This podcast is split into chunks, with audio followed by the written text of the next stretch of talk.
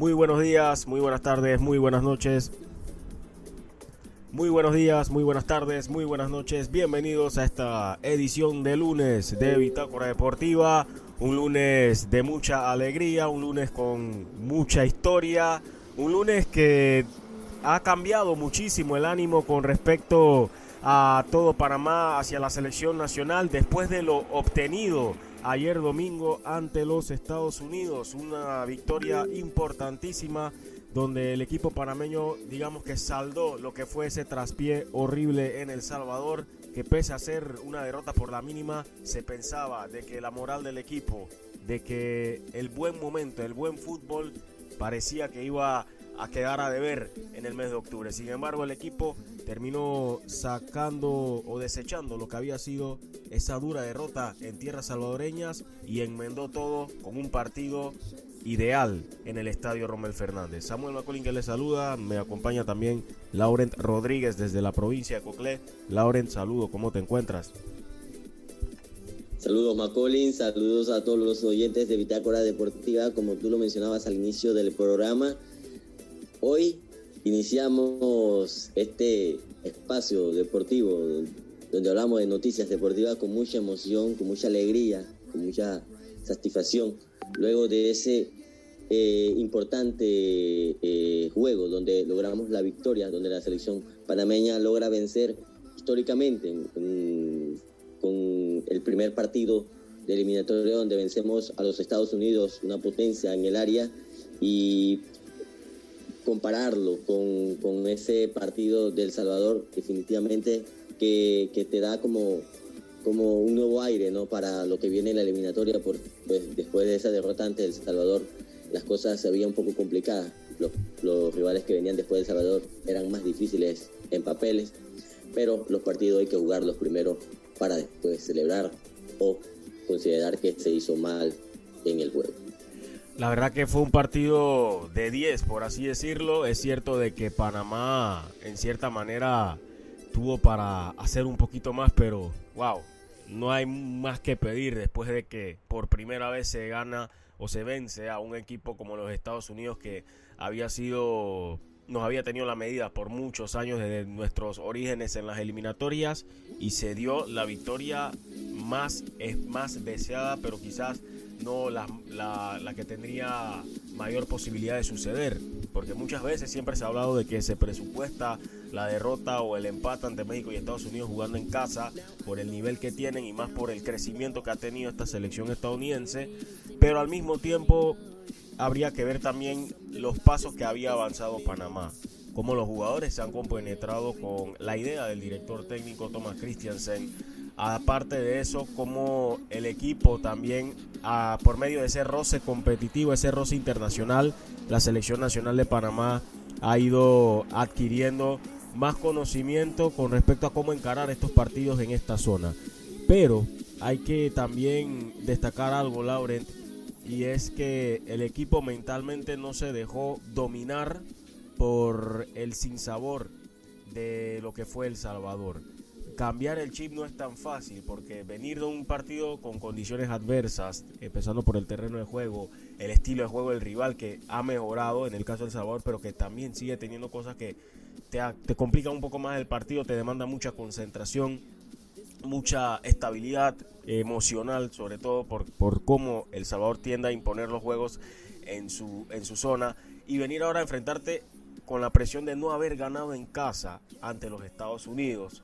Un equipo donde ya tiene un historial interesante y picante con Panamá por cómo se dio la conclusión de las eliminatorias pasadas hacia el Mundial de Rusia 2018 y enfrentarte a un rival que tiene dinamismo, buenos jugadores, pese a algunas ausencias y que también Panamá tuvo ausencias, porque tampoco podemos decir que Estados Unidos tuvo ausencias notables como si Panamá no tuviera ausencias significativas.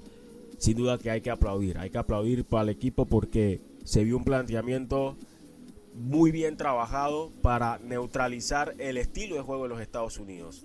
Todo el mundo lo que ha notado en estas eliminatorias o en la Copa Oro ha visto un equipo de Estados Unidos que le encanta facilitar mucho el juego interior, el juego entre líneas, eh, el hecho de querer crear superioridad numérica por los costados. Siento que Panamá se preparó muy bien en ese aspecto, mantuvo las líneas, las líneas juntas cuando debió hacerlo, Adicional a eso, el, el surgimiento de un Cristian Martínez a nivel de eliminatorias, porque él no había jugado partidos de eliminatorias, y ver lo que hizo, aparte de eso, la forma en cómo encajó de inmediato con Aníbal Godoy, entendiendo qué era lo que necesitaba Aníbal Godoy en el medio campo, que era un, un ayudante para recuperar la pelota, cumplió a cabalidad su, su trabajo, lo que se le pidió.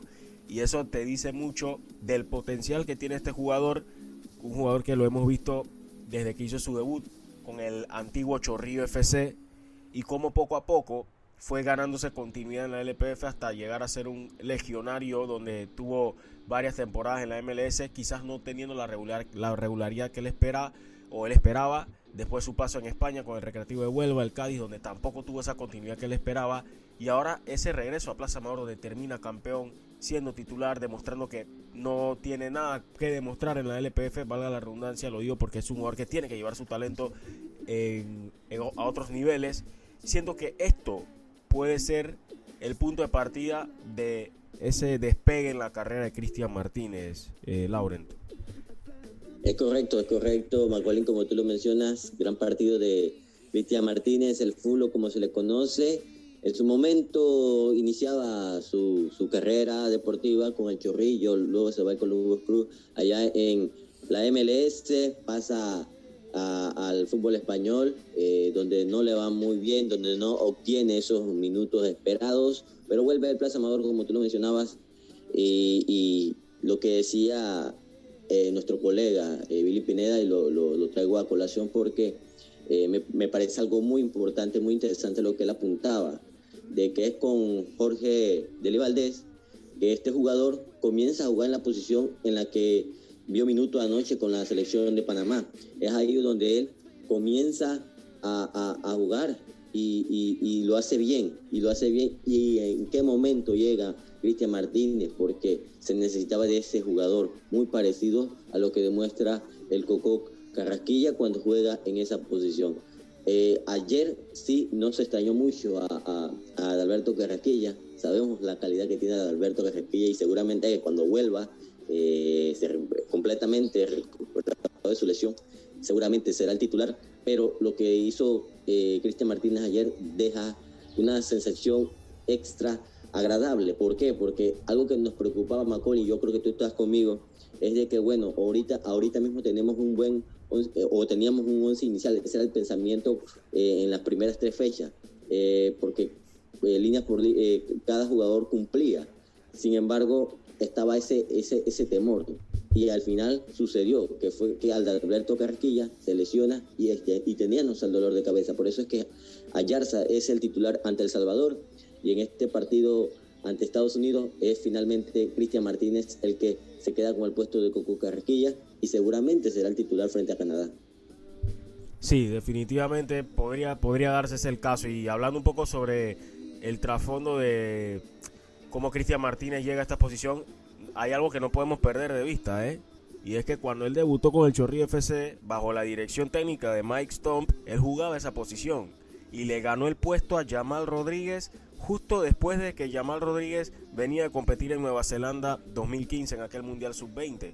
Todos pensábamos que Jamal Rodríguez era ese volante que podría cumplirte o cubrir ese, el, terreno de juego en tareas defensivas y tareas ofensivas sin ningún tipo de problema. Pero al ver cómo jugaba Cristian Martínez y ver que le ganó la posición o el puesto en, esa, en ese sector de la cancha, cuando en su momento estaba dirigido por Mike Stomp, wow, sin duda que nos, nos detallaba un jugador con esa proyección.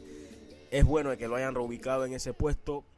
Ha encajado perfectamente, es el eje de su equipo, el Plaza Amador, está convirtiéndose en una pieza complementaria para la línea, la zona de volantes de Panamá, pero de igual forma sostengo esto, no considero de que es temprano o sea acertado descartar a un Abdiel Ayarza, porque sabemos que tiene una función específica o funciones específicas que te pueden ayudar ante ciertos rivales y ante ciertos momentos del partido. No olvidemos lo bien que jugó ante México cuando más se necesitó, lo, lo, mucho que hizo Abdiel Ayarza, pero ahora con un jugador como Cristian Martínez que tiene esa adaptabilidad táctica, sin duda que Panamá pues ha encontrado, como dice Thomas Christensen, una pieza adicional en ese sector. Hablando un poquito sobre lo que fue el partido, tremendo como Panamá neutralizó a los Estados Unidos.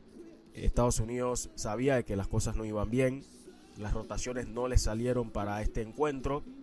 Es un equipo que la mayoría de estos jugadores pues tuvieron continuidad en la Copa Oro donde quedaron, quedaron campeones también en la Nations League y aquí hay que darle mucho mérito a la lectura de juego de Panamá a la concentración línea por línea del equipo y al hecho de que el equipo supo cumplir con el planteamiento solicitado hay que ponderarlo porque no estamos diciendo que Estados Unidos a, diferencia de Jamaica hizo ocho cambios drásticos y ni siquiera habían jugado juntos. No, no, no, no, no. Estos ya habían jugado juntos en ediciones, en partidos anteriores. También es cierto que habían eh, siete cambios con respecto al partido que sostuvieron anteriormente el equipo de, de los Estados Unidos ante Jamaica. Pero igual son jugadores que ya en este esquema han, han jugado juntos. Si, si ves los cambios que hizo Greg Berhalter para la segunda parte, era para ver a un Estados Unidos totalmente distinto en cuanto a funcionamiento, pero ¿se dio o no se dio? No se dio porque Panamá estaba muy compacto línea por línea.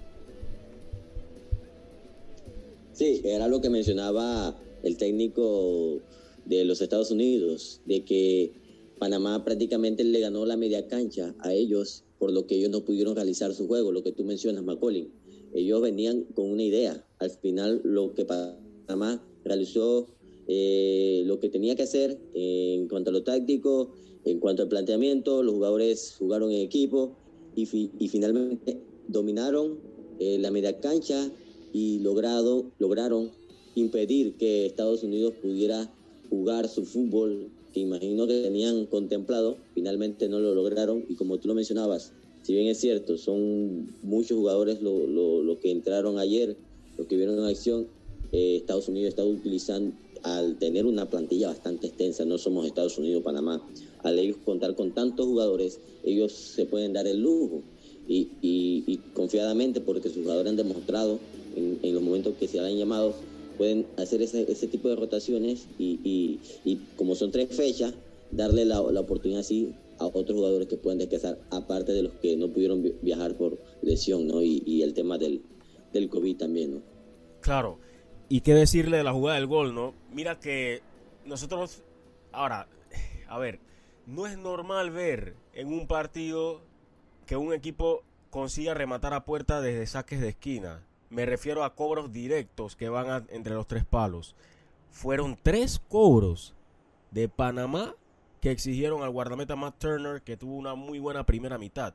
Tres cobros desde el saque de esquina estuvo cerca de Panamá de, anotar el gol olímpico. Y esto te dice mucho de cómo el equipo está trabajando en encontrar alternativas. Se sabe que por estatura es muy difícil ganar a los Estados Unidos, pero pueden darse movimientos, coberturas, donde hay que detectar en qué, cuál puede ser el punto débil dentro del área. Y ahí fue donde se dio la jugada del gol. Cómo se da este centro de Eric Davis. No sé si le alcanza a rozar o no Aníbal Godoy. Parece que sí le alcanza a rozar. Luego le pega a Jesse Sardes. Ahí atrás de Sardes estaba Cristian Martínez que no pudo llegar a la pelota. Y Turner que tuvo una salida bastante mala. No pudo hacer nada. Y al final que la pelota que termina ingresando al fondo de las redes y poniendo a todo el Rommel Fernández a saltar y a, y a festejar este gol.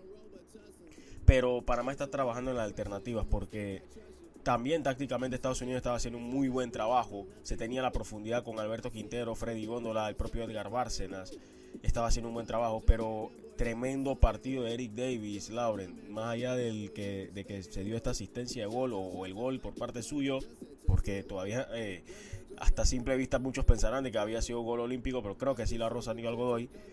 Tremendo partido defensivo de Eric Davis y es lo que siempre queremos ver de Eric Davis, ¿no? Tremendo, tremendo, tremendo, tremendo partido de Eric Davis. Qué decir de Michael Murillo que decir de Harold Cummings y Fidel Escobar, que estuvieron muy bien, pero puntualmente los laterales de Panamá, eh, Lauren, que a veces suelen ponerse en dudas por sus eh, obligaciones en defensa, que en ocasiones no deja del todo satisfecho a muchos, pero lo de Eric Davis y, Michael Murillo es de, resaltar, ¿eh?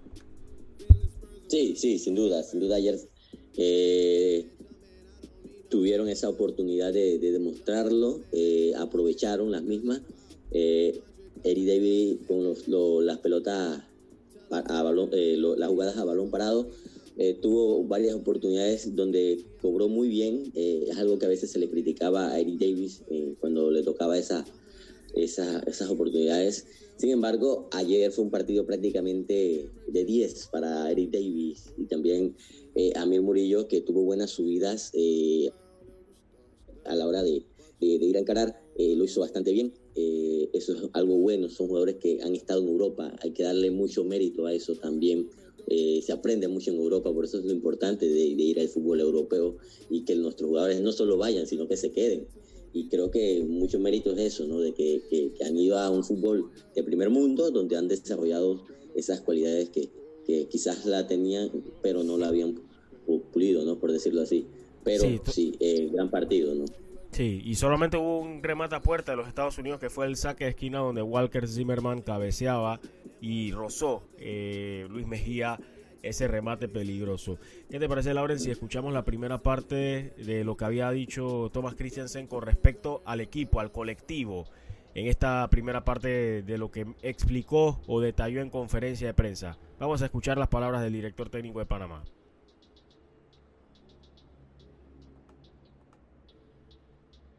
Todos los partidos, todas las victorias son importantes y más tras, un, que vivimos en El Salvador, volver de la manera que volvimos ante un gran rival como es Estados Unidos, ganarles en el Rommel, en un Rommel lleno y aquí también agradecer a, todo el mundo que apoyó el equipo. Parte de la victoria de hoy es suya, pero sobre todo la entrega, la exposición de los jugadores, la garra, el querer ganar, y eso lo tenemos claro. Bueno, las estadísticas están, están ahí, eh, bien para, para romperlas. Hemos tenido la fortuna de, ganar y sobre todo ganar en el León, porque los dos primeros partidos contra Costa Rica que merecíamos ganar, contra México que hicimos otro gran partido. Eh, esta vez supimos controlar mejor la situación eh, en los últimos 20 minutos de, de partido había cosas que, se pueden mejorar, pero al final no puedes quejarte de nada, sacar la, victoria, que es lo más importante después del, partido de, de Salvador. A ver, yo creo que lo que está claro que nuestro fútbol es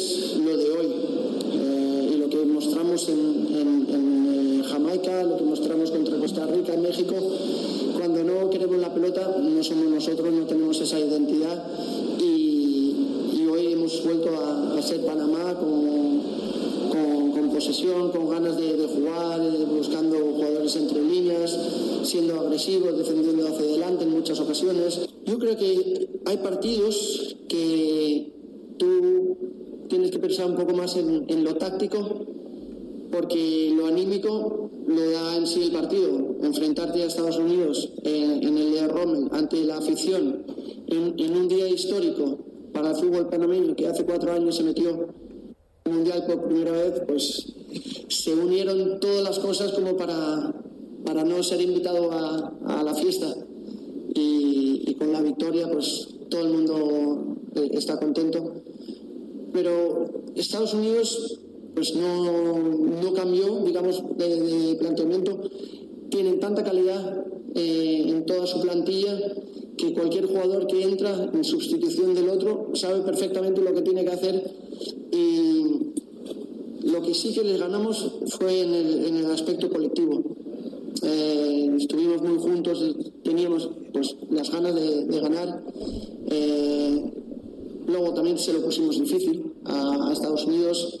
En, en, la primera parte inician con un 4-3-3 y luego en la misma primera parte cambian un 4-1-4-1 por, la razón de, que no, no pudieron eh, frenar nuestros ataques. Todos los partidos, todas Bien, esas fueron las palabras del director técnico Thomas Christiansen en esa primera parte eh, referente a lo que había hablado en conferencia de prensa, ¿no? Eh, yo me quedo con, con esto, esto que había mencionado el, director técnico Thomas Christiansen Laurent, y es que nuestro fútbol ese es lo de hoy. El Panamá que se quiere ver, el Panamá de, diferente, el Panamá agresivo que propone, que tiene las ideas claras, que no, no se complica la vida o no tiende a arriesgar de manera innecesaria, sobre todo desde atrás, sino buscando asociarse, asociarse pero con una idea clara de hacia dónde quiero llevar esta jugada, hacia dónde quiero llevar esta salida con la pelota dominada. Y eso fue lo que se vio por parte de la selección nacional en el día de ayer, Lauren. Es así, una selección que tiene identidad en cuanto al estilo de juego, una selección que, que es muy rara, tomando en cuenta si vemos nuestras ante, anteriores selecciones, eh, con buenos jugadores, sin embargo, sí, no con un fútbol tan, tan creativo, tan ofensivo, que, que, de verdad fuera atractivo ¿no? hacia, hacia el fanático, hacia los que ven los diferentes eh, eh, juegos de la selección de Panamá, o por lo menos en esta nueva era, ¿no? Así que eh, interesante todo lo que muestra la selección. ya la selección ha vuelto a entrenar hoy también, ¿no? Pero sí, esto, lo, lo, en cuanto a ese, ese, esa forma de juego, ese estilo de juego, sin duda que Panamá tiene esa idea bastante clara.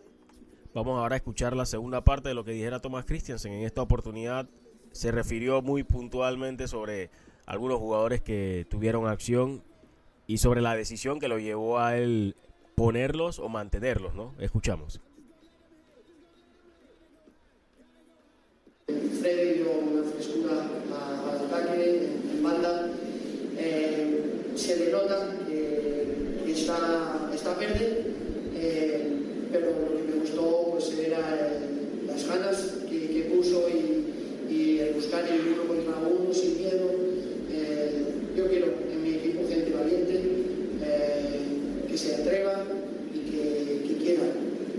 Cristian Martínez hizo un, partidazo. En la rueda de prensa también comenté era un jugador bastante similar en características a, a Coco. él y Aníbal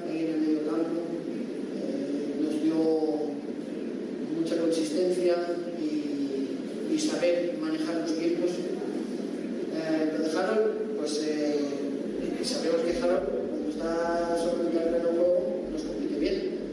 Eh, no dan un, un balón por perdido, eh, está dándole al 100%. Hoy era difícil porque teníamos muchas situaciones donde rompían los interiores al, espacio, tenía un punta que fijaba muy bien los, los delanteros, a, a, centrales que tenían los extremos que se metían por dentro, tirando el agua por los laterales, eh, era una situación bastante complicada, pero con la ayuda de los extremos, que fue una de las cosas que, comentamos, eh, lo hizo todo un poco más fácil. Pero Harold hizo también, con todo el equipo, un partido. El tema de, de Aníbal Godoy, cuando salió en la camilla, pues pensé de lo peor pero lo que me gustó de él fue que, como que era una rampa, hice la rampa aquí o alambre, y, le dije, pero tú puedes continuar o metemos uno fresco. Y dijo, puedo, pero mete uno fresco. Y dije, es tus huevos.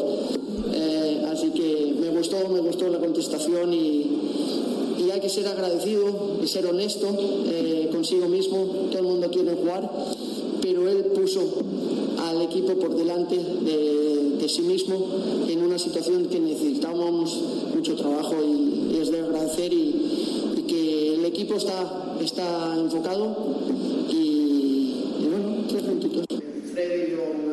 Y bueno, tres puntitos, así terminó o así finalizó Thomas Christiansen su respuesta con respecto a aquella pregunta, ¿no? Donde, wow, de verdad que le damos ese ese thumbs up, como se dice, o esa, bueno, en Panamá le, le damos ese respeto, ese, ese reconocimiento a Aníbal Godoy porque entendió de que la mejor opción era no seguir arriesgando su propio físico sabiendo de que hay otro partido por delante y que hay compañeros que deben estar en capacidad para suplir cuando se necesite. Así fue y Panamá pudo manejar ese resultado. Y otra cosa que veníamos hablando también antes del partido, ¿no? Eh, había muchas posibilidades sobre si podría ser titular alguno de los otros centrales que todavía no ha visto acción. caso de Giovanni Ramos, por ahí también el caso de, de Oscar Linton. Pero el técnico se fue a la segura y a la segura es optar por un Harold Cummings a perfil cambiado porque se puede adaptar a, eso, a, ese puesto. El propio Fidel Escobar, que saben adaptarse dentro de la saga central a, a los perfiles porque lo importante es no perder de referencia a las principales armas que tiene en la delantera el equipo de los Estados Unidos. No son delanteros que van a esperar solamente la jugada, no. Ellos también van a apoyarse, van a asociarse para eh, buscar desmarques o favorecer a una pared que permita el ingreso de un volante llegada o un lateral, tal y como encontraron la solución en esa segunda parte ante el equipo de Jamaica. Entonces, resaltando la capacidad de desplazamiento, de marca, de concentración de los centrales panameños. Simplemente es cuestión de que el equipo busque lo que mejor le convenga para contrarrestar un rival que tiene demasiadas armas. Ahora es el momento de escuchar a más protagonistas, en este caso uno de los centrales, nos referimos a Fidel Escobar, quien conversó luego de este partido. Escuchemos las palabras del defensa panameño. No, sí, sabíamos que, que, hoy iba a ser un gran partido, la verdad. Sabíamos que hoy era un día histórico para nosotros hace cuatro años de ir al Mundial. Y bueno, hoy sacamos los tres puntos delante de nuestra afición, que lo, venía, lo, teníamos que, conseguir. Y nada, ahora estar tranquilo y empezar a enviar mañana. No, la verdad, nosotros estamos, estamos tranquilos. Nosotros llegamos al país, hablamos entre nosotros, sabíamos que en casa teníamos que hacer un buen partido. Lo de Salvador ya quedó atrás, fue cosa de, partido de momento pero bueno, ahora estar tranquilo, hicimos un buen partido en casa, delante de nuestra afición. Y nada, sacamos los, tres puntos que eran, que eran, buenos para subir a la tabla. No, sí, claro, sabíamos que, en Salvador había llovido, no es excusa del campo. Eh, es mérito de ellos que, jugaron con actitud, jugaron muy bien. Y nada, ahora está tranquilo. Yo creo que es cuestión de tiempo, la verdad. Yo creo que en el club estoy entrenando muy bien.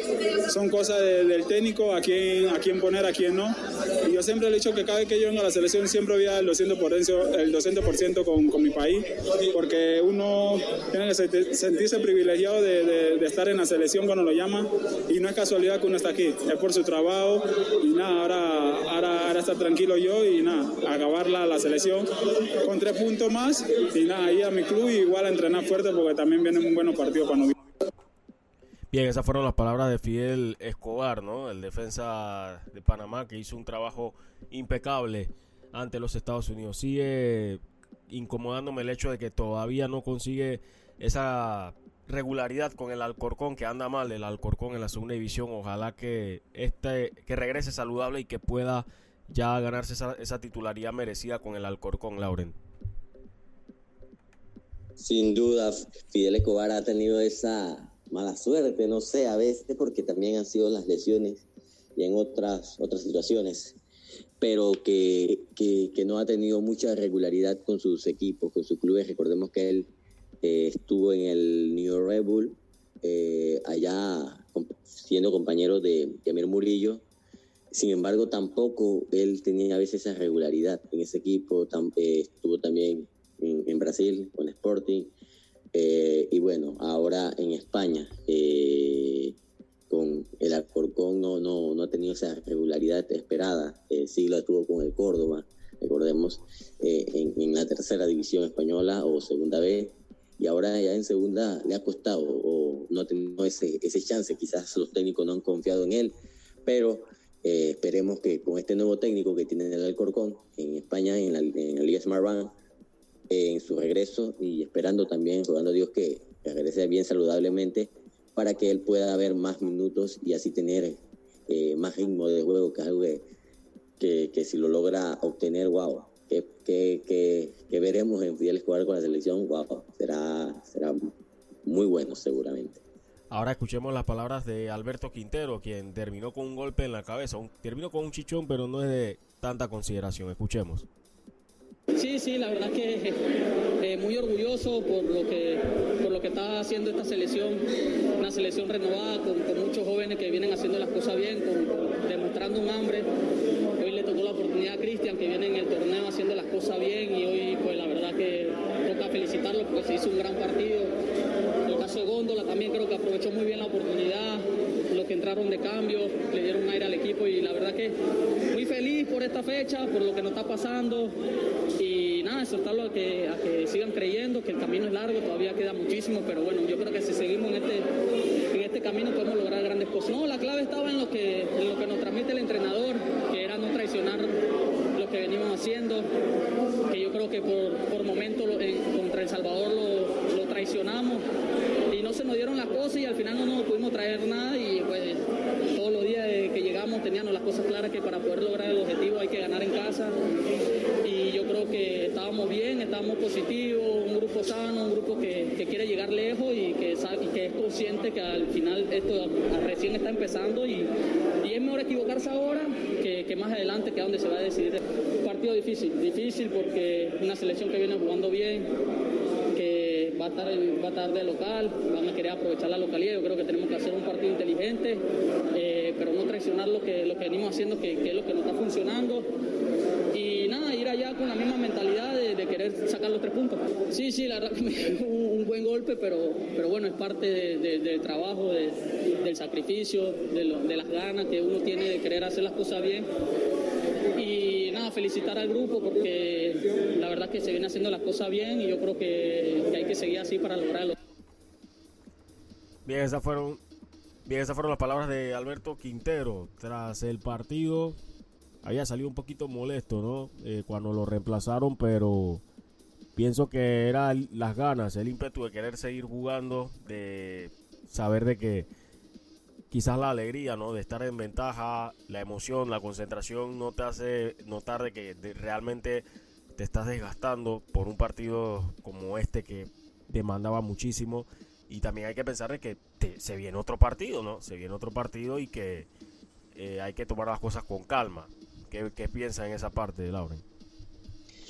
No, la decisión que tuvo Thomas, eh, quizás a veces hay técnicos que si ven a un jugador que quiere seguir jugando, le dan la oportunidad, pero no, ya eso estaba decidido. Eh, vimos en, en, mediante la televisión cómo mostraban ese, eh, como ese, popularmente nosotros decimos el tirigala, o de que Alberto Quintero decía, no, puedo seguir, y el cuerpo técnico le daba a entender de que él era el cambio, sin embargo, se, se tomó la decisión, se mantuvo eh, el cuerpo técnico con la decisión de que ese era el cambio y bueno, finalmente sale Alberto Quintero. Eh, importante destacar ¿no? cómo se dio el, la rotación también de la capitanía en, en, ayer, ¿no? Al final Harold me, eh, no fue el segundo capitán ayer se mantuvo sí. como el guion de, de, los jugadores que han estado desde el inicio de la, de la, de la eliminatoria, ¿no? Sí, ingresó Cooper y, y, y, bueno, ahí cambiaba el asunto, ¿no? Cooper que tuvo un buen trabajo también, por cierto. Cooper hizo un buen, un buen partido dentro de lo que se le pidió. Lástima lo del golpe, esperemos que no sea de alta consideración, yo creo que va a poder seguir. Así que igual, igual creo que la motivación de haber regresado a la selección lo convierte rápidamente en un jugador importantísimo para lo que se necesita para el día de mañana, ¿no? Un equipo concentrado y motivado. Rápidamente vamos a escuchar ahora a Cristian Martínez, eh, quien habló, quien se refirió después de este, de este importantísimo encuentro. Un Cristian Martínez que no es de hablar mucho, pero es un jugador que sin duda está disfrutando de lo que es regresar a la selección y haber tenido este partido ante uno de los rivales más complicados, ¿no? Creo como lo ha dicho, el fútbol da mucha revancha. Ya como saben, venía de España sin tener minutos. Eh, vine a la LPF, retomé mi, nivel de juego. Eh, hoy se me da la oportunidad nuevamente y creo que, que contento ¿no? con eso. Y también hablo un poco con, con el profe Gre. Eh. con las declaraciones. Creo que, que siempre voy a estar disponible en la posición que me quiera poner el profe y contento. Eh, creo que, que, nada, porque creo que tengo el, juego que quiere el profe, que es tener tenencia de balón y creo que por ahora no me ha costado mucho. Bien, esas fueron las palabras de Cristian Martínez. Eh, el detalle es que al final es bastante honesto diciendo que por ahora no, no siente que se le complique algunas eh, características del juego de Panamá, porque él por sus propias cualidades es compatible con lo que en un momento dado va a necesitar el equipo. Claro, hay cosas que tiene que ir puliendo, hay cosas que tiene que ir eh, demostrando poco a poco para convertirse en otra alternativa en ese medio sector de la cancha, pero es importante que un jugador como este haya respondido de la forma que lo hizo en, este, en un partido como este. Eh, pero sí, al final muy, muy importante la, el accionar de Cristian Martínez. Creo que ahí fue fundamental para que Panamá pudiera hacer algo arriba, algo del medio campo hacia adelante. Bueno, Lauren, ¿qué te parece si repasamos los resultados que se dieron también en los demás encuentros? ¿Qué tienes por ahí? Bueno, sí, eh, en un partido, eh, digámoslo así, polémico. El Salvador pierde eh, luego de ir ganando un gol por cero o 0-1 en su visita a San José, al Estadio de las Sabanas, allá del Estadio Nacional, donde Costa Rica finalmente remonta en medio de la polémica, eh, obtiene su primera victoria, gana finalmente 2-1 con goles de dos jugadores experimentados, ¿no? El caso de Brian Ruiz y también el caso de Borges en ese partido donde finalmente, bueno, como dije, ganaron 2-1.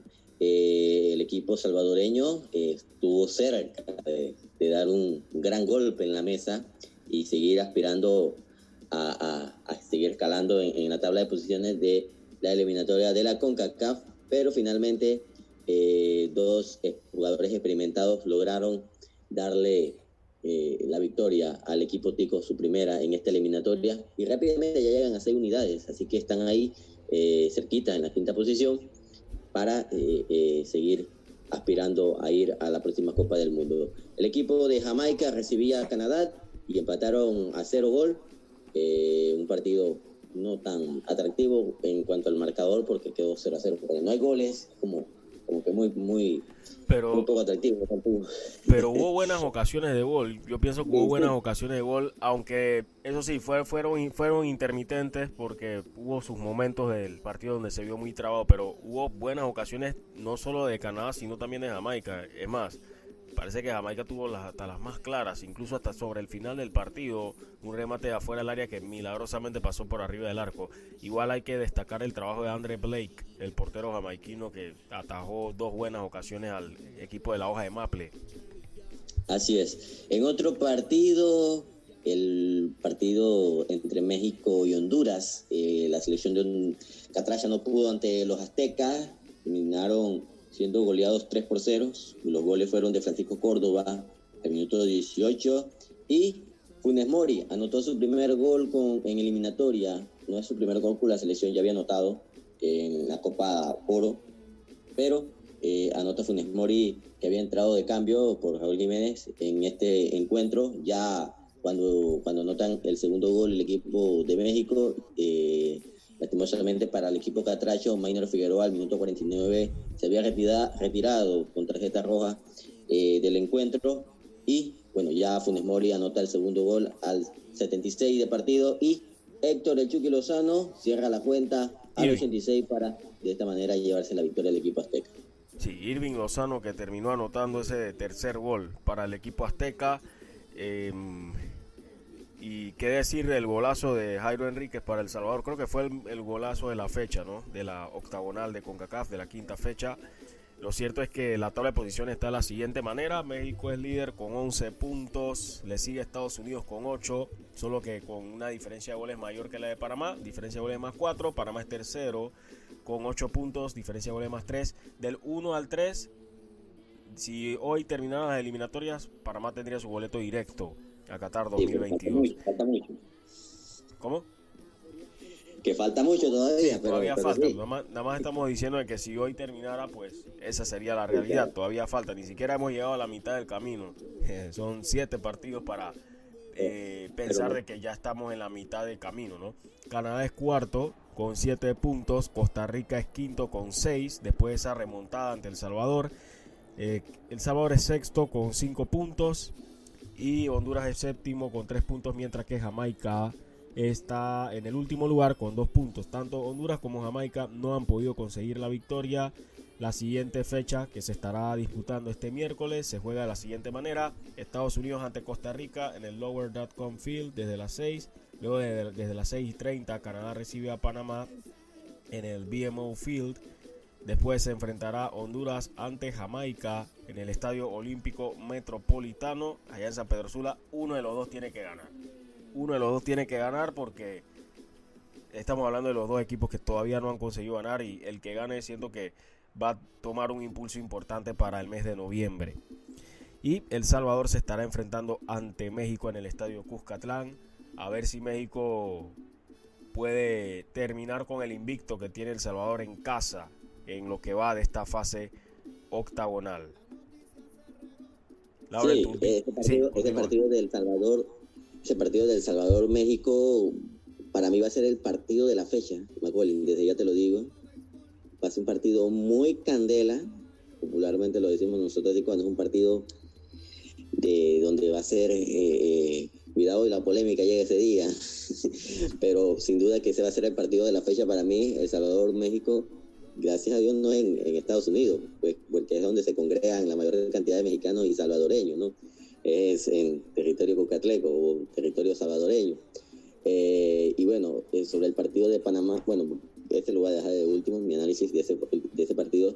El partido de Jamaica y Honduras, ojalá eh, los Boys consigan por lo menos un empate. Me gustaría que la selección de Honduras no gane eh, en ese encuentro, eh, por lo menos un empate sería bueno porque en el mes de noviembre nos enfrentamos a ellos, ¿no?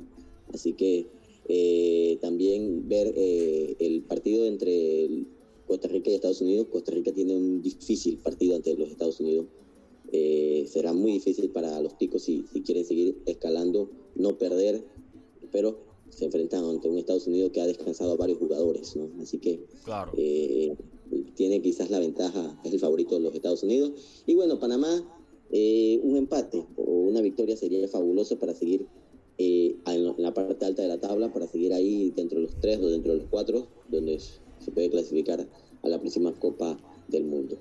Lo que sí es verdad es que el, estratega Thomas Christiansen dijo que este va a ser el partido más difícil de la ventana, empezando por el hecho de que el viaje es largo y que llega muy de madrugada.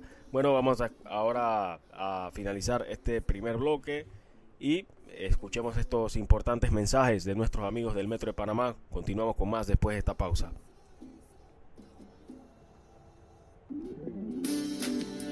Mamá, iba a abrir mi chocolate antes de llegar a la estación del metro, pero mejor me espero porque no se permite consumir alimentos ni bebidas en las instalaciones. Claro, eso mantiene todo más limpio y bonito. Me encanta pasear en el metro de Panamá.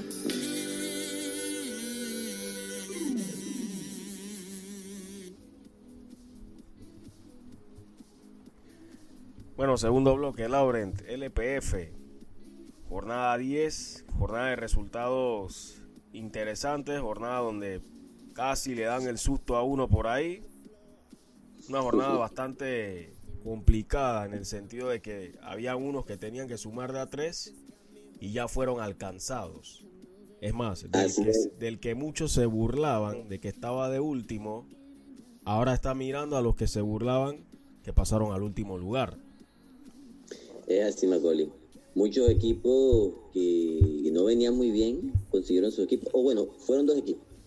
Fueron dos equipos. Hablamos en la conferencia este del equipo de Plaza Amador, eh, que rápidamente fue escalando en, la tabla de posiciones, y el equipo de Universitario. Creo que son los equipos que eh, mejor salieron de esta, de esta fecha, de esta jornada, pues obtuvieron victorias importantes y ahora vuelven a juegos de conferencia. Estos eran partidos de interconferencia, donde se enfrentaban equipos de la conferencia este con la conferencia oeste. Esto es algo todavía novedoso porque es apenas la segunda temporada que tenemos este tipo, esta nueva forma eh, de, jugar la LPF y el equipo de, de Plaza Amador tuvo una buena victoria ya de visita en Herrera y el equipo del Universitario remontó un partido donde se le estaba complicando, otra, otro partido donde se le complicaban las cosas a los dirigidos por Gary Stempel, que no estuvo, estuvo ahí en el banco, estuvo fue Alberto Blanco, eh, y finalmente remontan, ¿no? Sí, rápidamente los resultados, pues el Atlético Chiriquí perdió en su visita al Club Deportivo del Este por 1 a 0, gran partido de Adán Córdoba, eh, mal por el Atlético Chiriquí porque otra vez fue víctima de su falta de precisión, su falta de contundencia y el Club Deportivo del Este que se encargó de solucionar el partido desde la banca. El ingreso de Ricardo Phillips fue, un, fue bastante bueno para los de, los de Daniel Blanco, que también ya están tocando la puerta de puestos de clasificación a la siguiente fase con esta segunda victoria consecutiva. Y qué gran gol, qué gran jugada asociativa entre Luis Zúñiga y Ricardo Phillips. Ricardo Phillips que está en buen momento, como lo acotas, eh, Lauren, buen momento y ahí te demuestra de que cuando el futbolista, el futbolista llega al fútbol europeo, se instala, se adapta y tiene continuidad, algo mejora en él, algo aprende y ahí se está notando, por lo menos en el nivel de Ricardo Phillips, de tercero. Así, ojalá tenga la oportunidad de volver a Europa, no de volver solamente al fútbol extranjero, sino volver a Europa porque él, él no demostró eh, no tener la capacidad cuando estuvo allá en Eslovaquia, demostró que tiene con qué y ahora lo está demostrando en la LBF, donde es un jugador diferente para su equipo, para el Club Deportivo del Este, y sigue anotando goles importantes para su equipo está apareciendo en los momentos importantes. Su equipo, por, por eso, está ahí cerca de la tabla o de la zona de, de, playoff. Así que bueno, esperemos que, Ricardo Fili tercero tenga esa oportunidad de volver al extranjero y de seguir demostrando ser un jugador capaz. Ese fue en el partido del día viernes, también donde se dio la victoria del Veraguas Club Deportivo. Ya el Veraguas Club Deportivo está a un pasito de puesto de clasificación a playoff. Ya rebasó al equipo del Atlético Chiriquí. Está muy cerca, muy cerca del Herrera FC. Y el gol de Víctor Ávila que le terminó dando tres puntos en un partido complicado. Duelazo de arqueros Kevin Melgar ante eh, Eddie Roberts. Ambos se mandaron tremendas atajadas en este duelo que parecía que iba a terminar empatado sin goles pero se dio la jugada donde aparecería Víctor Ávila para darle los tres puntos en ese saque de esquina, quedó desmarcado, un balón eh, mal despejado, o no sé si fue que, creo que lo cabeció un compañero que fue Edgardo Espinosa, y le quedó libre a Ávila para, em, para empalmarla hacia adentro, Lauren. Es así, y dice que dos cabezazos en el área es lo que se conoce también en el fútbol, ¿no? Eh, pero bueno, eh, sí, el Veragua Club Deportivo nuevamente como que tiene ese, ese choque o, ese, o esa, eh, comienza a competir con el Herrera Fútbol Club como la temporada pasada por esa tercera eh, o por ese segundo boleto a los playoffs, eh, ya que parece que el Universitario va a ser el, segundo clasificado. Ya Club Atlético Independiente tiene mucha ventaja, aunque bueno, vienen partidos de conferencia, vamos a ver cómo sale el Club Atlético Independiente en, esta, en estas oportunidades donde se va a enfrentar a, su, a sus otros competidores de la misma conferencia. Pero lo cierto es que son los mismos cuatro equipos, de la, por lo menos en la conferencia oeste, de la temporada pasada, donde estuvieron compitiendo. El Ejera y el Veraguas compitiendo por puesto a playoff, el universitario ahí, y el, ahora es el Club Atlético Independiente, que es el líder en la conferencia oeste. Pero eh, la conferencia este sí más cerrada, más cerrada la conferencia este, donde el Tauro está tomando un nuevo aire también y bueno, ya viene el Plaza por ahí, recordando puntos. Tauro que, que perdió, ¿no? Precisamente ante el Club Atlético Independiente. ¿Qué te parece si escuchamos las palabras de Isaac Jové, quien conversó con nuestro compañero Leonardo Aguilar? Isaac Jové, el director técnico del Veraguas Club Deportivo, se refirió de esta manera acerca de la victoria dramática sobre la Alianza FC. Bueno, la verdad que, que ganar así es, un éxtasis maravilloso dentro del trabajo, de las semanas que estamos haciendo, de los problemas que estamos teniendo institucionales, todos los problemas que llevamos acarreando a nuestra espalda. Y bueno, la verdad que el equipo ha salido hoy, muy concentrado, dado la cara en todo momento, mucho trabajo. Hemos hecho un gran partido, hemos tenido muchas situaciones de gol. Eh, al final eh, se ha compensado porque ellos también han tenido alguna segunda parte clara, pero el partido ha estado muy reñido, un rival muy duro, muy difícil, que venía haciendo las cosas muy bien. Y bueno, nosotros veníamos de una derrota en casa que nos hizo daño porque fue un poco también, queremos injusta, pero bueno, esto es fútbol. Y la verdad que, que nos quedamos con el trabajo de los futbolistas y, y bueno, la victoria es importantísima para nosotros para estar y estar luchando hasta el final por el objetivo. Bueno, la verdad que, que ganar así es un éxtasis maravilloso. Bien, esas fueron las palabras de Isaac Jove. También vamos a escuchar las de Víctor Ávila, el autor del gol de la victoria. Bueno, sabíamos que íbamos a enfrentar a un rival dificilísimo, que el partido iba a ser disputado del minuto 1 hasta el minuto 90 que, que pitara el árbitro. Sabía que en algún momento me tenía que quedar una ocasión de gol y bueno, al final el equipo luchó, luchó, la trabajó y al final me quedé y la supe aprovechar. Bueno, sabíamos que iba a ser un partido trabado, un, un partido muy disputado en la mitad de la cancha, donde había una mitad de la cancha poblada por ambos equipos y sabíamos que iban a haber muchas llegadas, a cual los porteros el día de hoy se lucieron de gran manera, pero al final creo que se nos termina decantando por, por la lucha, por el trabajo que venimos haciendo y, nada, ahora toca seguir y afrontar el siguiente partido de la misma manera. Es un equipo luchador el Veraguas Club Deportivo y eso lo hace un rival peligroso. Ya lo convierte en un rival peligroso. Se va a enfrentar al resto de la conferencia del oeste, donde hay dos equipos que están dando tumbos. San Francisco Atlético Chiriquí que está en una mala racha. Un universitario que se ve todavía vulnerable. Vamos a ver si esto puede catapultar al Veraguas Club Deportivo, porque plantilla tiene para pensar en meterse en una siguiente ronda. Sin embargo, hay un equipo como el Herrera FC que está lastimado, tiene también un muy buen trabajo a nivel colectivo, pero la falta de contundencia también les ha hecho pagar y es por eso que considero yo que fue la principal razón por la que perdió ante el Plaza Amador. 2 por 0, donde se dieron los goles en la segunda parte a través de Ricardo Buitrago. Algunos alegan que hubo fuera de juego. Lo cierto es que la pelota venía desviada de un defensor pero no sé si era la intención o no del defensa jugar hacia atrás. Eso es, lo, es, ahí el criterio que habría que emplear y dónde estaba posicionado en línea, porque una cosa es el tiro de cámara que nosotros tenemos, que no es el adecuado para determinar si hay o no un fuera de juego. La jugada tiene que sacarse de manera perpendicular eh, eh, en ese aspecto. Y luego el segundo gol donde Joel Lara aprovecha una jugada muy similar. Luis Tejada que tuvo múltiples oportunidades también. El resto del equipo también tuvo oportunidades y no fueron capaces de aprovecharla. Lastimoso lo que se dio al final del partido. No voy a entrar en detalles porque ese trabajo le compete a quienes están encargados de la seguridad y la logística.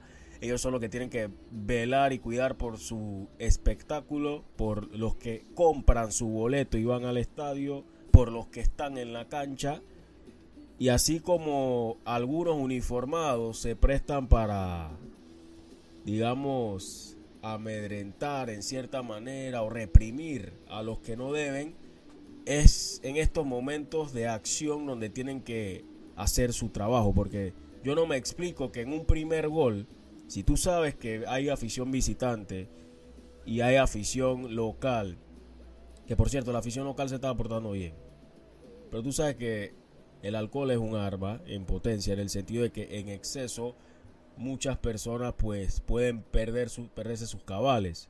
Sí había una situación entre los aficionados y demás, algunas provocaciones, pero ¿por qué en el primer gol se tira una bomba de estruendo justo en las gradas y donde estaban cerca niños locales? Ahí debió actuar la policía de inmediato y dar una advertencia o llevarse a los, al responsable o los posibles responsables, porque ya con eso tú mandas un mensaje claro de que el próximo que pillemos ya sabe dónde va a quedar. Luego se da al final del partido el hecho de que Luis Tejada pues queda metido en un revuelo en las gradas, eso no puede pasar, más siendo un futbolista de tanta trayectoria y respetado y siendo un futbolista profesional muy reconocido a nivel mundial. Yo no sé si tendrá alguna situación con alguien específico allá, no me interesa, pero no son las formas y también ahí falló la seguridad en ese sentido, ¿no? Pero nada se justifica ni lo que llevó a que esto se diera, ni mucho menos la reacción que se dio en base a esas provocaciones. Pero bueno, eso no es fútbol, eso le compete, reitero, a otras personas que tienen que hacer su trabajo. Vamos a ver si, eh, si hacen algo al respecto o si esto quedará como muchas otras veces en nada y seguirá causando o desatando esas, esos estigmatismos que hay hacia nuestro fútbol. De que, ah, que el allá van los maleantes, que no sé qué, ya basta de eso. Pero hay que ponerse serio y velar por la imagen también de la liga. Bueno, la conferencia del este, ¿no? Digamos que fue la más afectada en esta fecha.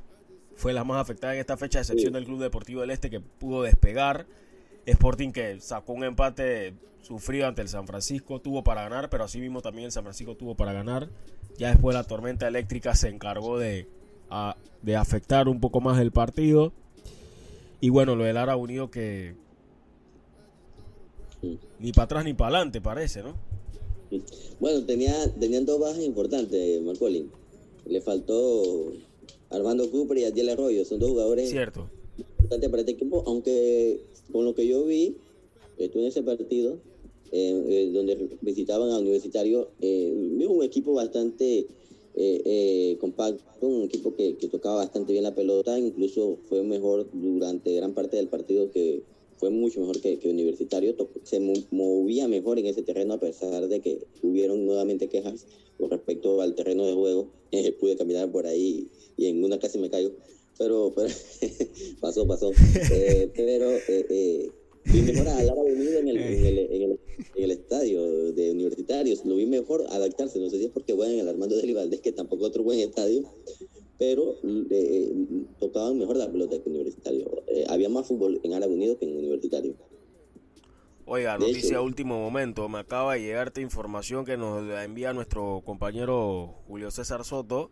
Y es que, wow, el Sporting Samielito ha anunciado que los jugadores Luis Vergara, Vergara perdón, y Víctor Ábalos no continuarán con el equipo a partir de esta fecha. Indica el comunicado que nuestra institución se encuentra en un análisis permanente para tomar medidas inmediatas y necesarias con el fin de mejorar de manera constante el rendimiento del equipo que en este momento está lejos del objetivo que nos propusimos desde el arranque. El nivel actual del equipo no está acorde con lo deseado, por eso no dudaremos de actuar en actuar de manera contundente, ya que la institución por medio de sus dirigentes y administrativos ha puesto todos los elementos necesarios para alcanzar la deseada segunda estrella. Haremos todo lo que esté en nuestro alcance para llevar al Sporting Samilito al lugar que se merece, consecuente con todos los elementos que le hemos dado a los jugadores y cuerpo técnico para su trabajo. Mantenemos intacto nuestro objetivo y seguimos con nuestra meta de luchar para ganar. Bueno, noticia dura, ¿eh? Dura en el Sporting Samilito. Lo único que espero es que se le pague a los jugadores todo lo que queda pendiente de su contrato, ¿no? O sea, yo puedo entender lo del mal rendimiento, el bajo rendimiento y todo lo demás porque hay que decirlo, hay jugadores que no han dado la talla en la, en la LPF, pero em, al final no puedo negar el esfuerzo de los jugadores, porque el año pasado tuvieron a un delantero que yo no sé dónde lo habían sacado, sinceramente, con el debido respeto, porque no demostró estar en la talla que se necesitaba en el equipo y en la categoría de reserva había jugadores que bien podían fungir eh, mejor como delantero 9 que el señor Miño, que no le fue bien. Pero bueno, son noticias que sí eh, son contundentes, pero al mismo tiempo da un pesar, ¿no? Porque es el trabajo del jugador, pero esperemos que también se le termine de pagar lo que queda adeudado, ¿no?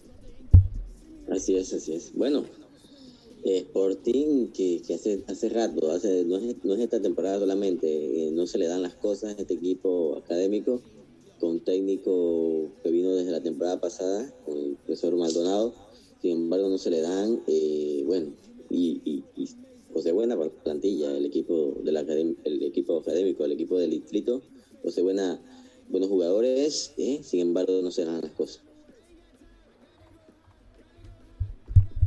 Interesante, interesante, la verdad, todo lo ocurrido en esta jornada 10. Recuerden que ustedes más adelante podrán ver las entrevistas porque hicimos varias en nuestro canal de YouTube. Más adelante estarán disponibles también eh, los resúmenes de los partidos. Ha sido una agenda bastante apretada y convulsa, así que eh, bastante complicado. Claro, no podemos dar por fuera al CAI, ¿no? que ganó con ese penalti de Rafael Águila y está al comando total, absoluto de la conferencia del oeste, el equipo del CAI. Un partido que terminó con torrencial aguacero también, Lauren.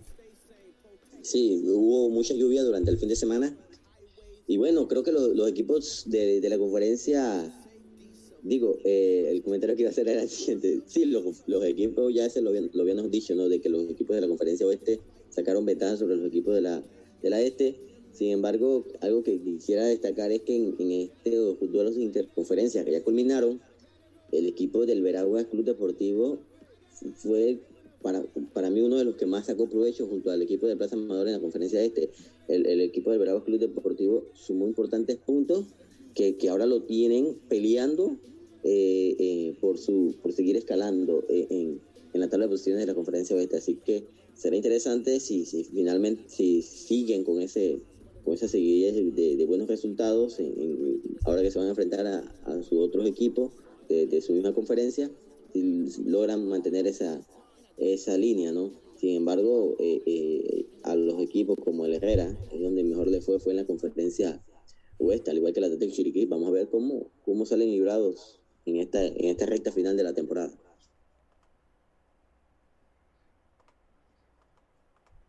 Sí, vamos a ver cómo salen librados. Ojalá que yo en lo personal te lo digo, Lauren, yo quiero ver un playoff y una semifinal distinta a la del torneo pasado. De los dos lados. Quiero algo diferente. Quiero ver algo diferente. Yo siento que el Herrera tiene méritos para estar ahí, pero no está sacando los resultados porque no, no mete los goles o le está costando manejar los resultados en casa. Eh, quiero ver algo diferente, pero los equipos necesitan de verdad aprovechar, aprovechar las situaciones que te dan los partidos y si no las metes no vas a poder trascender, porque siento que son le dan un aire distinto al torneo, ¿no? Le dan un aire di distinto al torneo. Eh, por ahí me contó, me contó alguien muy vinculado a la junta directiva del Herrera FC de que ya compraron el terreno prácticamente para construir su propia su propio campo de entrenamiento. Creo que serán dos campos de entrenamiento. Tendrán un, eh, un espacio habilitado para la construcción de una casa club, si no me equivoco. Así que eso, eso habla bien, ¿no? Eso habla bien de un Herrera FC que a mi concepto tiene una ventaja sobre Veraguas Club Deportivo en el sentido de que en Herrera hay muchos filiales que pueden nutrir a este equipo en las categorías inferiores pensando a futuro. Y ya hemos visto jugadores herreranos que han hecho su debut en el EPF y no lo han hecho mal. Eso es bastante positivo y es también positivo que el equipo pueda dar este paso importante, ¿no? De tener tus propias instalaciones para entrenar y demás. El ejemplo es claro. Miren lo que los resultados que ha obtenido Kai. El resultado que ha obtenido Kai de tener sus propias dos canchas, su propia casa club. Eso en cierta forma, claro que libera un poco de ese estrés logístico al momento de querer programar tus entrenamientos y demás, porque aquí casi todos los equipos entrenan en la misma cancha, por así decirlo, ¿no? Pero bueno, es algo importante a, considerar. ¿Qué, qué, qué, ¿Qué, piensas al respecto de, lo que se dio a conocer sobre Herrera FC? No, es muy interesante y como tú lo mencionas, ya puedes tener tus fuerzas básicas, ya puedes tener tus tu categorías inferiores ahí entrenando, los niños, puedes tener academias, puedes tener eh, eh, diferentes categorías, porque tienes un espacio donde practicar, pero no es lo mismo tener el, el, Estadio de los Milagros, que es donde tiene que competir las diferentes ligas que juegan ahí, la liga provincial, ligas creativas, ligas gubernamentales, hasta a veces también se da ese, ese tipo de ligas, y ya con un espacio tienes para, para desarrollar más futbolistas, y como tú nos mencionas, a diferencia de incluso hasta de universitario, el equipo de Herrera ha podido demostrar que hay talento en el fútbol eh, eh, de categorías inferiores, en, por lo menos en, en, en la Liga Pro, han, han, obtenido buenos resultados y eso habla muy bien de lo que se está haciendo allá y sin duda que con, con un espacio, teniendo espacio donde poder practicar, donde poder desarrollar más este talento, sin duda que vendrán buenos días para el equipo del Herrera FC. Así esperamos, así esperamos. Bueno, Lauren, eh, es momento de hablar del béisbol mayor.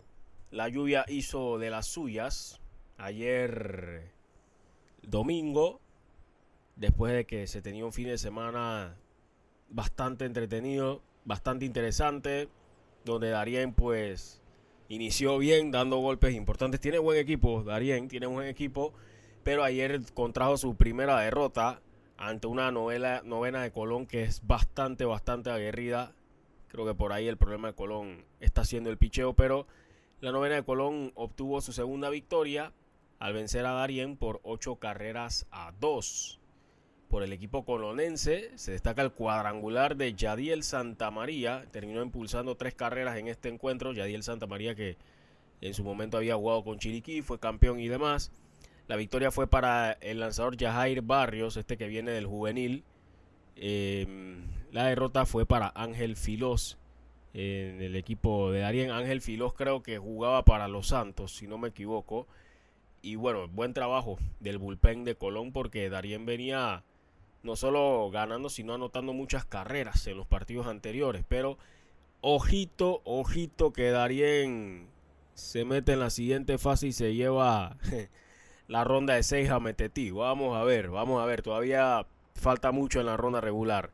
Otro equipo que encontraba su primera derrota fue Panamá Este. Venía de ganar sus dos primeros encuentros y cayeron ante uno que anda invicto.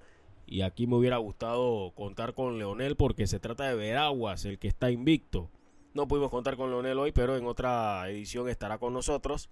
Veraguas derrotó a Panamá Este por cuatro carreras a tres. Se destaca el segundo cuadrangular de Adolfo Reina en esta temporada, segundo partido consecutivo pegando cuadrangular.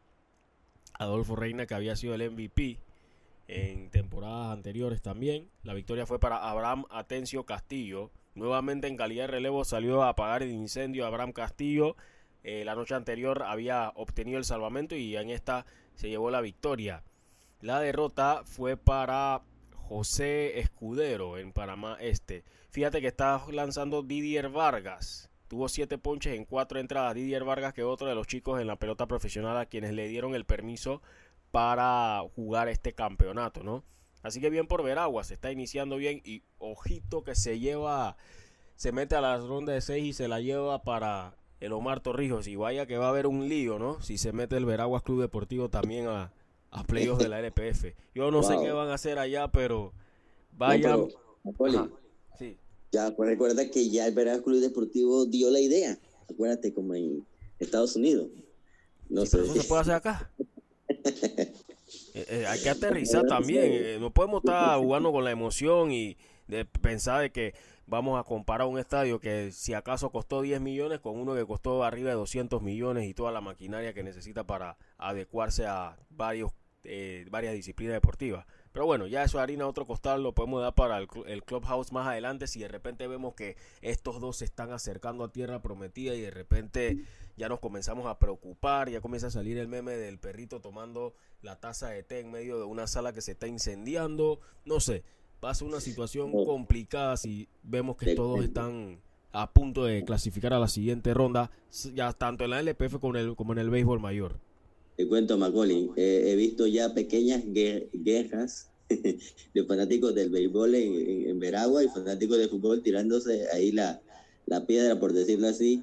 Innecesario, eso es innecesario. Tenemos que acabar con eso. Tenemos que cortar con eso de raíz, Lauren. Somos panameños o, o somos de, de cada uno de su provincia o de su distrito.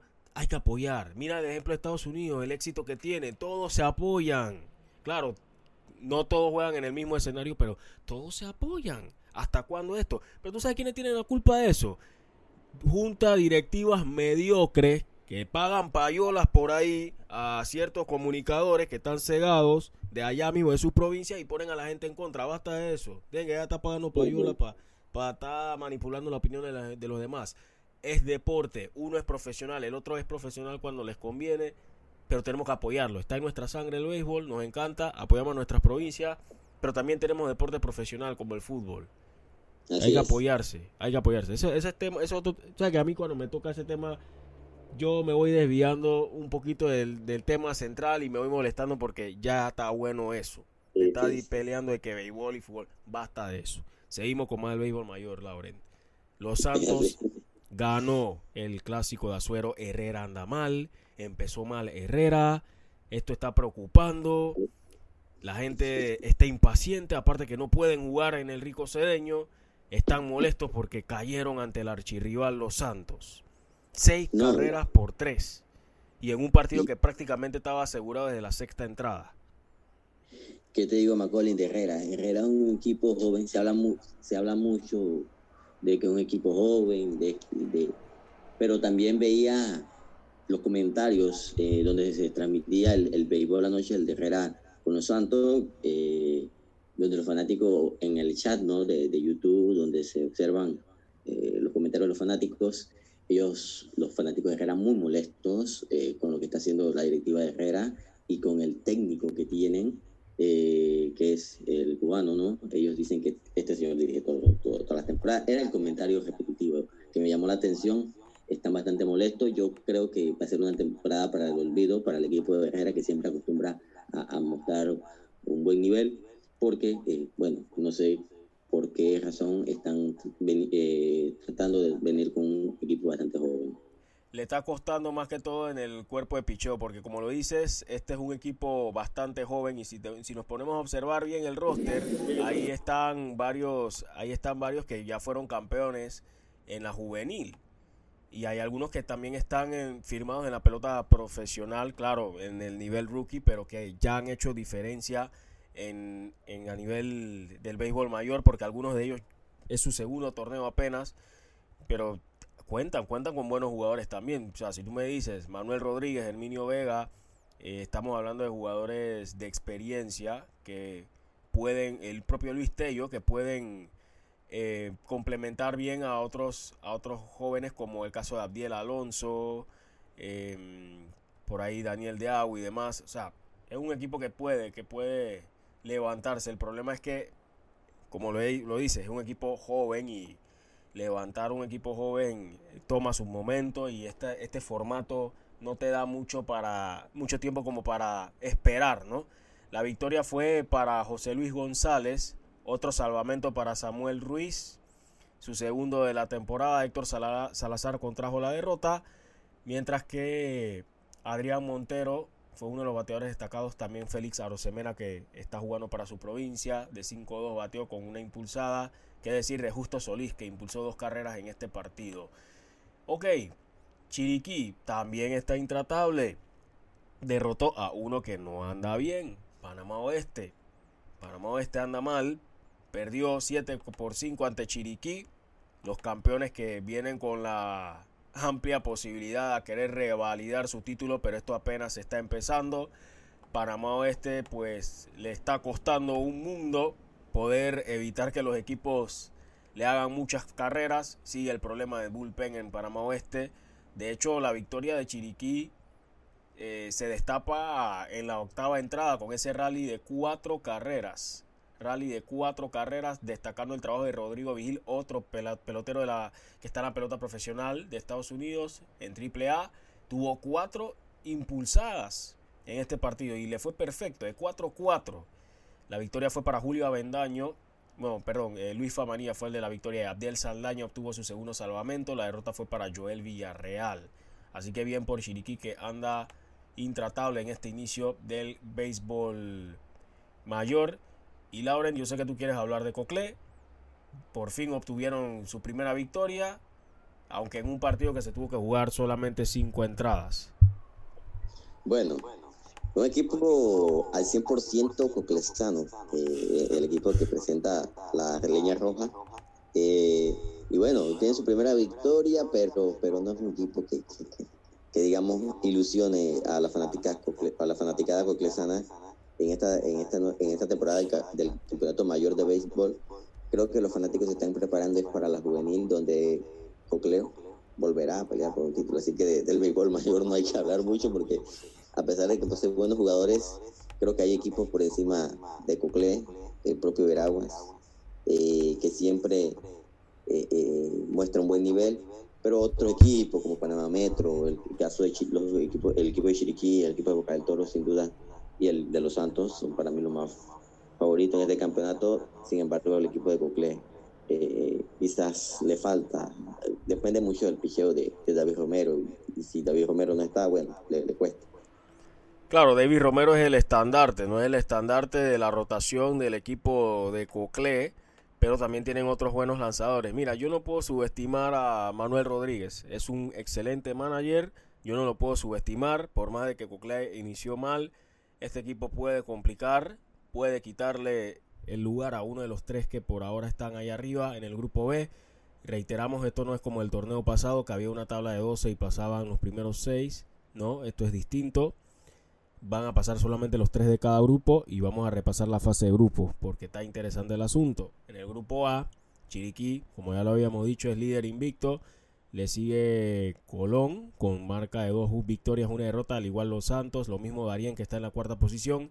Herrera que está 0-3 y Panamá Oeste que está 0-3. Son los que tienen que ganar cuanto antes para evitar ya, digamos, decirle adiós a la temporada de forma temprana. En el grupo B, Veraguas es líder con marca de 3-0. Le sigue Panamá Este con marca de 2-1. Buen equipo ese de Panamá Este vivo.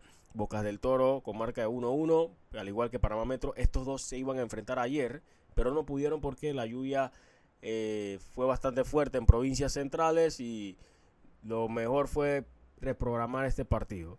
Cocle, que obtuvo su primera victoria, es quinto, 1-2, y Chiriquí Occidente, que está en el sótano 0-3, pero batallando en los partidos. No es un rival fácil, Chiriquí Occidente.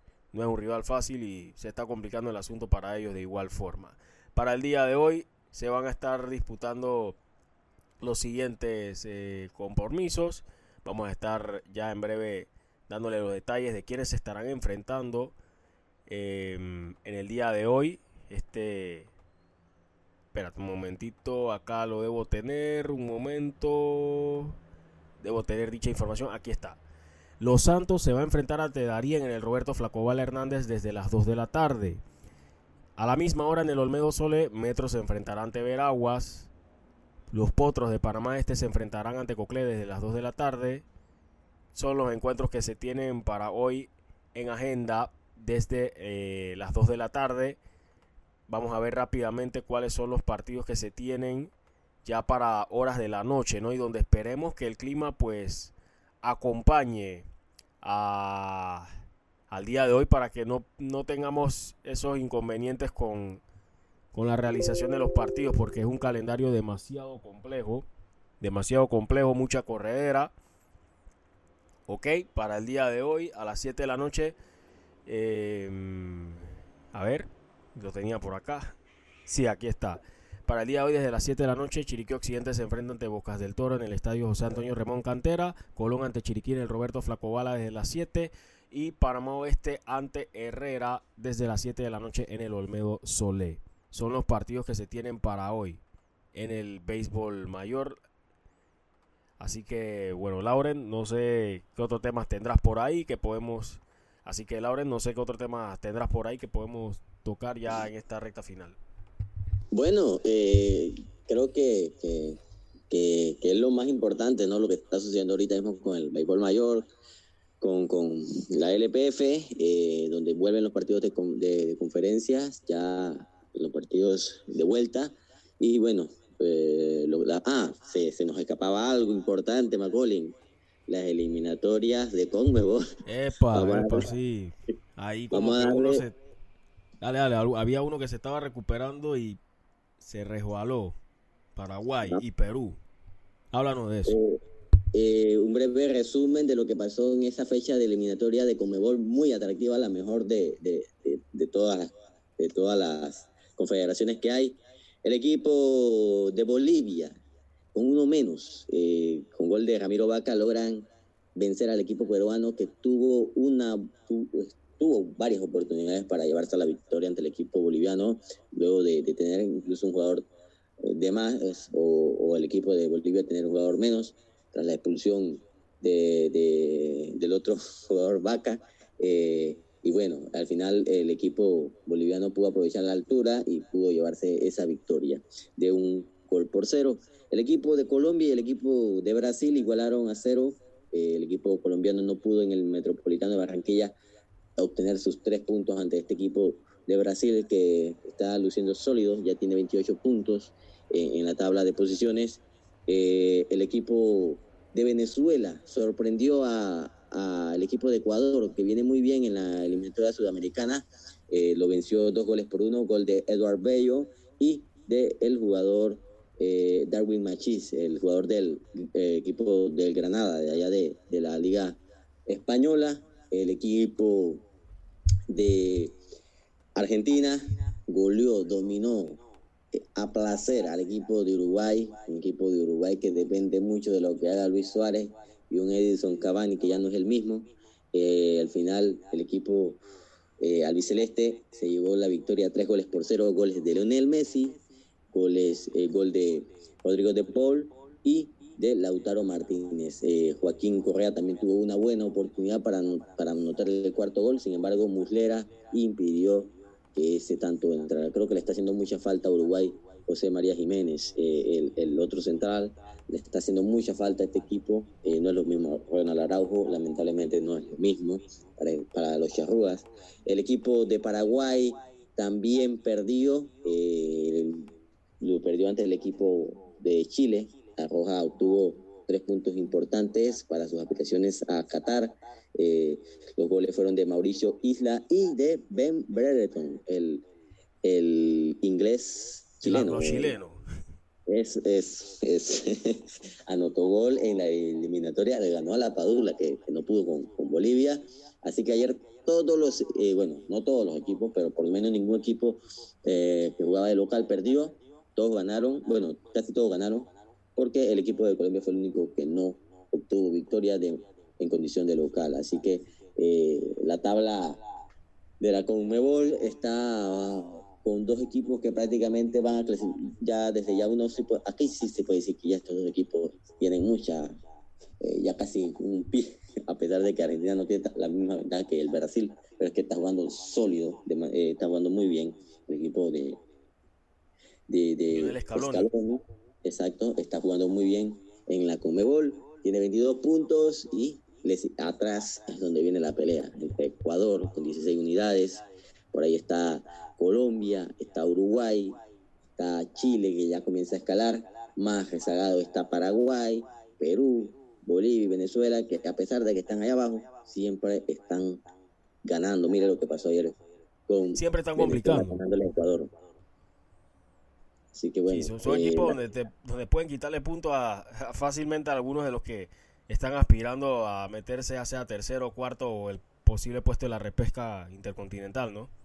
Así es. Ah, y bueno, por último también McCollin, y ya estamos pasados, eh, el equipo de España perdió la gran final de la Liga de Naciones allá en, Europa. La perdió ante Francia con dos goles de otro partido, diría yo, porque eh, fueron golazos de Karim Benzema y de Kylian Mbappé. Hubo un poco de polémica con que si estaba fuera de lugar o no. Al final, eh, los dos jugadores, digamos, sensaciones de este equipo de Francia, Benzema, que es un jugador ya experimentado, y Kylian Mbappé, que, que, es un jugador más nuevo, pero que, también muestra un gran nivel. Fueron los anotadores en ese partido. El equipo de España se había adelantado con gol de Michael Oyarzábal, el jugador de la Real Sociedad, que sigue teniendo buenos minutos con la Roja de España. Y Luis Enrique trató de aplicar un buen fútbol ante, ante Chile, sin embargo, la buena defensa del equipo francés con eh, eh, bueno, aquí me voy a confundir con los dos. oh, tranquilo, tranquilo. el, defensa de Sevilla, el defensa de, del Bayern Múnich, eh, Upa Mecano y Kimpembe, eh, no, Kimpembe es el del Paris Saint Germain. No, Kimpembe es del PSG. Lo estás confundiendo con el central del Sevilla, ¿no? El, el francés. Sí, Koundé, Koundé, Jules Koundé. Jules Koundé. Sí, sí. Eh, eh, es que, bueno, el equipo de, Francia tiene jugadores que, vienen de, de, otros países, al final nacen en Francia, pero, pero son de orígenes eh, africanos en su mayoría. Pero bueno, el equipo de Francia se lleva la ascendencia, porque la mayoría nació en Francia. Sí, sí, ascendencia, por eso ascendencia, sí, porque nacieron en Francia, pero su, sus familias, sus familiares vienen de, otros países, de, básicamente del área de, de África, ¿no? Eh, diferentes países de África. Pero bueno, eh, el equipo de Francia obtiene un nuevo título europeo, eh, la segunda Liga de Naciones, la Copa de Naciones, la obtiene el equipo de Francia, la había ganado Portugal con Cristiano Ronaldo anteriormente, pero ahora es el equipo de Francia, el equipo de España que tiene una buena selección de cara al futuro.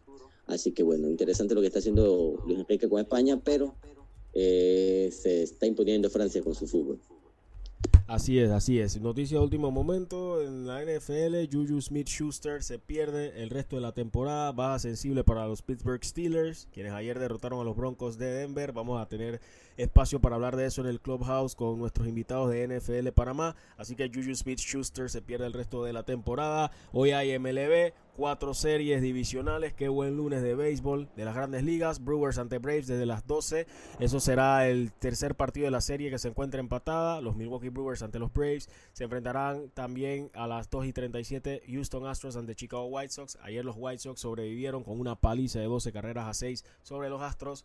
El cuarto juego también de la serie será entre los Rays y los Red Sox, quienes los Red Sox pues toman ventaja después de ese desenlace en la decimotercera entrada con el cuadrangular de Christian Vázquez para darle la victoria a los Medias Rojas que están liderando esta serie y podrían ganarla hoy. Cuidado, muchos estaban viendo a los Rays como amplios favoritos y los Red Sox están a una victoria de clasificar a la serie de campeonato. Y cerrando la en esta jornada de la noche, pues a las eh, 9 y 8 y 37 se enfrentarán los Giants ante los Dodgers, serie que se encuentra empatada a una victoria. Y de esta manera llegamos al final de este programa de hoy, deseándoles que tengan una excelente tarde. No olviden seguirnos a través de nuestras redes sociales en Instagram, Bitácora Deportiva, en Twitter, arroba Bitácora PMA, Bitácora con B, YouTube, Bitácora Deportiva, bitácoradeportiva.com, también Loop Radio, Panamá en Spotify, L-O-O-P Radio PTY o Loop Radio Panamá, perdón, en Spotify y visitar la web loopradiopty.live. Saludos.